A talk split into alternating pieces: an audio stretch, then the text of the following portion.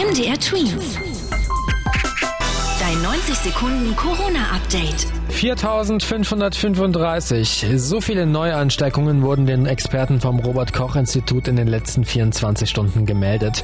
Auch heute sind damit die Zahlen gesunken. Zum Vergleich, letzten Montag wurden etwa 1000 Fälle mehr gemeldet. Allerdings sind montags die Zahlen oftmals sehr niedrig, weil am Wochenende nicht alle Gesundheitsämter arbeiten und die neuen Corona-Fälle melden.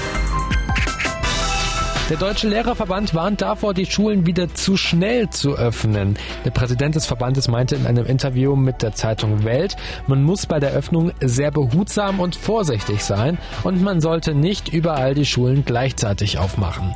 Der Präsident des Verbandes wünscht sich außerdem, dass Lehrer in der Schule zukünftig besonders sichere FFP2-Masken tragen sollen und Schüler dann mindestens eine Einweg-OP-Maske.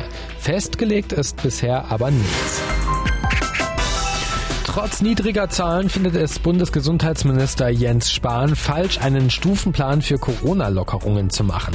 Solche Pläne könnten regeln, dass bestimmte Einschränkungen aufgehoben oder gelockert werden, wenn sich nur noch eine bestimmte Zahl an Menschen in einer Region ansteckt. Spahn meinte aber in einer ARD-Fernsehsendung, das Virus sei zu dynamisch für solche Pläne und es würden noch schwere Wochen bevorstehen. MDR Tweets. Dein 90 Sekunden Corona-Update.